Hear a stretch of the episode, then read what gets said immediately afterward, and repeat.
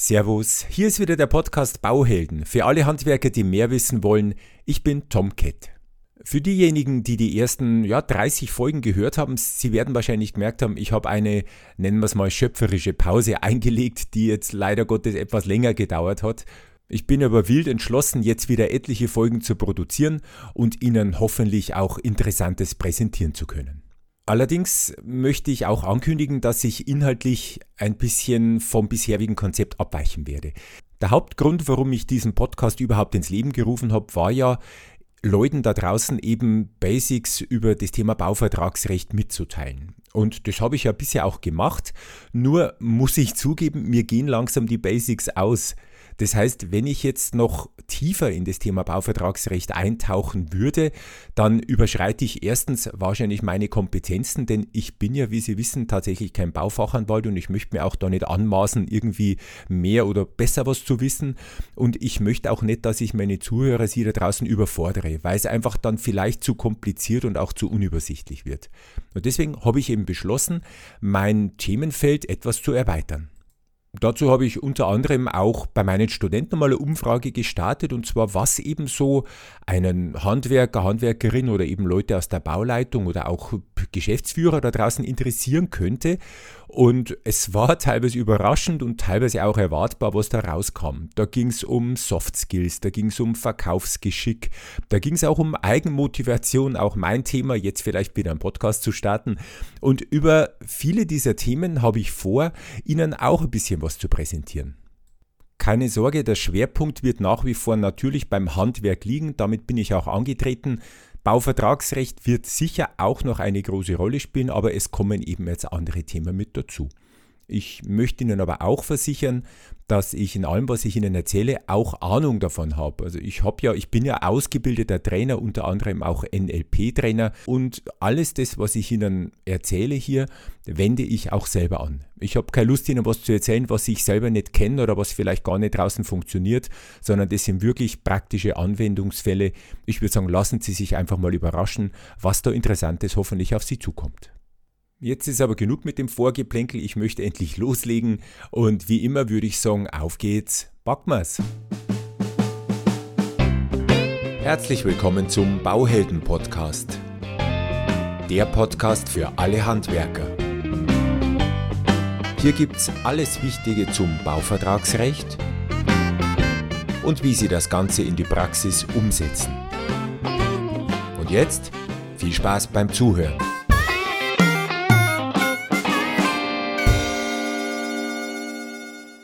Mein heutiges Thema ist ein Klassiker aus dem Baubereich und zwar einfach, weil es ständig und dauerhaft vorkommt. Und zwar, was passiert denn, wenn der Kunde eine Bemusterung macht und diese Bemusterung vom ursprünglichen Soll abweicht, also von einem LV?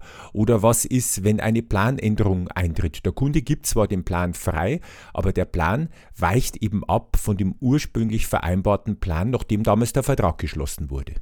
Dazu möchte ich Ihnen einen Fall schildern, der vor dem Bundesgerichtshof gelandet ist und ich denke, da erklärt sich einiges, worauf wir in Zukunft als Unternehmer achten sollten und auch müssen. Folgender Fall zum Thema Fliesenarbeiten. Es ging um Fliesenarbeiten in einem Treppenhaus und unter anderem waren eben auch die Podestfliesen ausgeschrieben und das LV hat halt bestimmt, dass die zu den Stufenfliesen, die schon vorrätig waren, passen sollen und eine Rutschfestigkeitsklasse von R9 aufweisen sollen. Also soweit die Vorgaben. Bei der folgenden Bemusterung dann legt ihm der Auftragnehmer einige Fliesen vor, die den Stufenfliesen ähneln und der Auftraggeber sucht sich welche aus und gibt die dann auch entsprechend frei, dass die eben verlegt werden sollen. Das Problem ist allerdings, dass dann im Rahmen der Gewährleistungszeit an diesen Fliesen Verfärbungen auftauchen, weil nämlich diese Fliesen einer Rutschfestigkeitsklasse von R10 entsprechen. Die sind deswegen etwas rauer und verschmutzen auch schneller. Also die erfordern halt einen höheren Reinigungsaufwand und außerdem haben die keine keramische Oberflächenvergütung, was eben die Stufenfliesen hatten und auch da hat es eben dann leichte Beschädigungen, zumindest jetzt in der Optik, gegeben. Die Frage ist natürlich jetzt, wer muss das bezahlen? Also wer ist schuld? Muss der Mangel gratis ausgebessert werden? An der Stelle müssen wir zwei Möglichkeiten unterscheiden. Möglichkeit 1, der Auftraggeber war sich dessen bewusst, dass er eben hier vom LV abweicht oder der Auftraggeber war sich eben dessen nicht bewusst. Und im vorliegenden Fall war es eindeutig eben so, dass der Auftraggeber zwar sich die Fliesen ausgesucht hat, aber eben nicht wusste, dass die erstens eine andere Rutschfestigkeitsklasse haben und zweitens eine andere Oberflächenbeschaffenheit und drittens eben auch einen höheren Reinigungsaufwand erfordern. Und deswegen war das Urteil vom BGH ganz klar, es liegt ein Mangel vor, weil eben die vereinbarte Beschaffenheit, die im Vertrag damals festgelegt wurde, nicht erfüllt wurde. Und die Folge daraus war natürlich dann, der Mangel muss behoben werden oder es gibt halt eine Minderung der Vergütung, je nachdem, was dann vereinbart wird. Dass sich der Kunde bei der Bemusterung diese Fliesen selber ausgesucht hat, das ändert nichts daran, weil es ging ja hier nur um Optik. Und bloß weil die jetzt vielleicht die gleiche Farbe oder ähnliches Aussehen haben, heißt es noch lange nicht, dass die auch die gleichen Eigenschaften haben und die waren auch nicht offensichtlich erkennbar. Und es wäre auch egal gewesen, auf jeden Fall, was ganz sicher ist, dieser Kunde wurde nicht über die abweichenden Eigenschaften aufgeklärt. Jetzt könnte man natürlich argumentieren, naja, der hat ja sogar eine, eine höhere Rutschfestigkeit bekommen, das ist ja eigentlich sogar eine verbesserte Qualität, aber Fun Fact an der Stelle, auch eine bessere Qualität kann durchaus ein Mangel sein, eben weil er von der vereinbarten Beschaffenheit abgewichen wurde.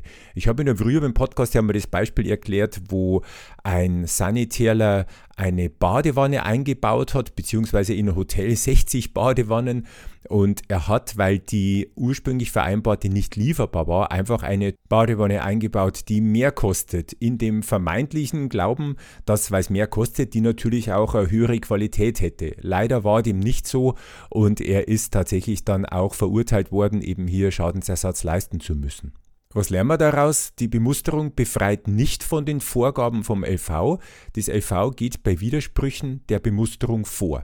Und wenn eben der Kunde schon Bescheid wissen soll, dass er hier andere Qualität kriegt oder vielleicht äh, abweichende Eigenschaften, dann bitte muss das vereinbart werden. Und zwar, jetzt muss ich es natürlich schon wieder sagen, es muss schriftlich vereinbart werden, weil wer schreibt, der bleibt. Und nur so haben Sie dann nachher eine Dokumentation, die auch beweist, was hier vereinbart worden ist.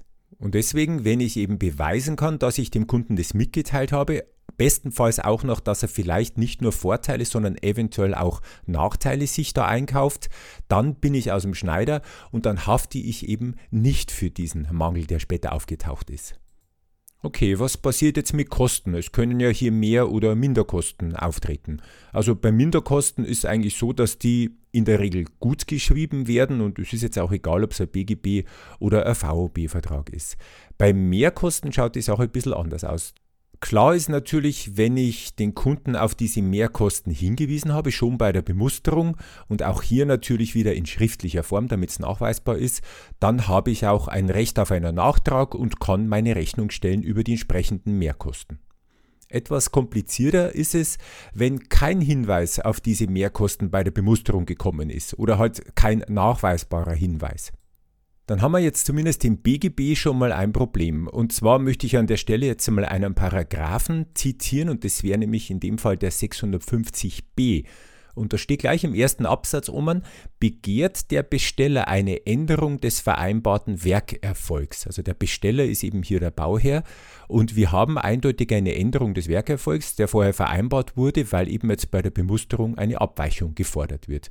Ja, und dann geht es weiter im Paragraphen, dann soll eben ein Einvernehmen über die Kosten dann gemacht werden und jetzt wieder wörtlich, der Unternehmer, also wir, der, der Auftragnehmer, ist verpflichtet, ein Angebot über die Mehr- oder Mindervergütung zu erstellen und so weiter und so weiter. Das heißt also, ich muss ein schriftliches Angebot stellen und jetzt haben wir halt schon wieder das Problem, wenn es eben kein Angebot gibt und der Kunde wohl nichts unterschrieben hat, wie schaut es jetzt wieder aus mit meiner Vergütung? Also Sie sehen schon, jetzt haben wir schon wieder ein Konfliktfeld und da kann natürlich im schlimmsten Fall schon wieder gestritten werden.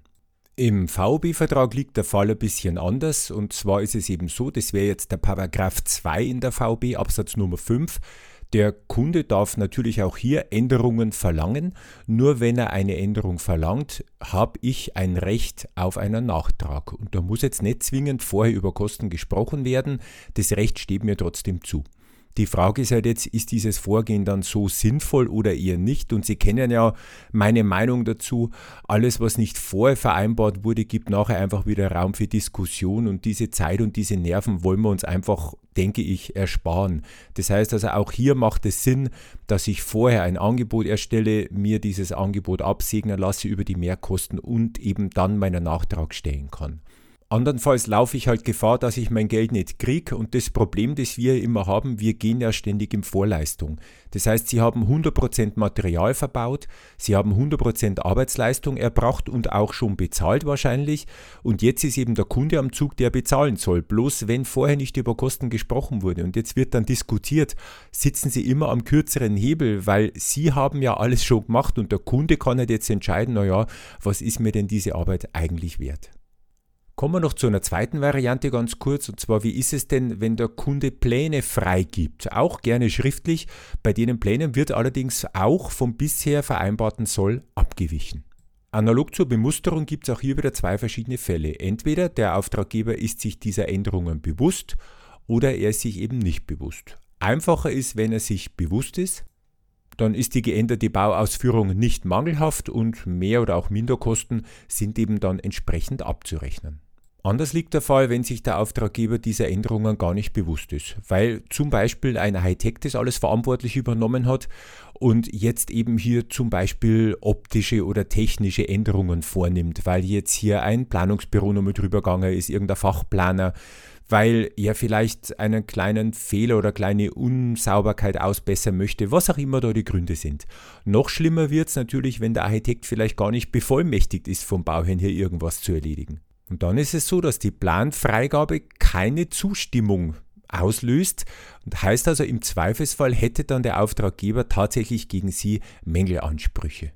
Sie sehen also die beiden Fälle, ob jetzt Bemusterung oder Planfreigabe, sind sich relativ ähnlich und die Schlussfolgerungen für Sie sind praktisch identisch. Okay, das soll es für heute gewesen sein. Ich möchte meiner Prämisse treu bleiben, dass diese Häppchen, die ich Ihnen hier immer anbiete, auch gut verdaubar bleiben sollen. Heißt also, die Folgen werden nicht länger als 10 bis maximal 20 Minuten so dauern, damit man sie eben gut nebenbei hören kann. Ich hoffe, es hat Ihnen gefallen. Ich hoffe, Sie wollen auch weitere Folgen von mir hören. Lassen Sie sich überraschen, was noch auf Sie zukommt dann wünsche ich Ihnen nur noch viel Spaß bei der Umsetzung meiner Tipps und Sie wissen ja, echte Bauhelden wissen einfach mehr. Vielen Dank fürs Zuhören. Noch mehr Infos finden Sie unter www.tom-cat.de.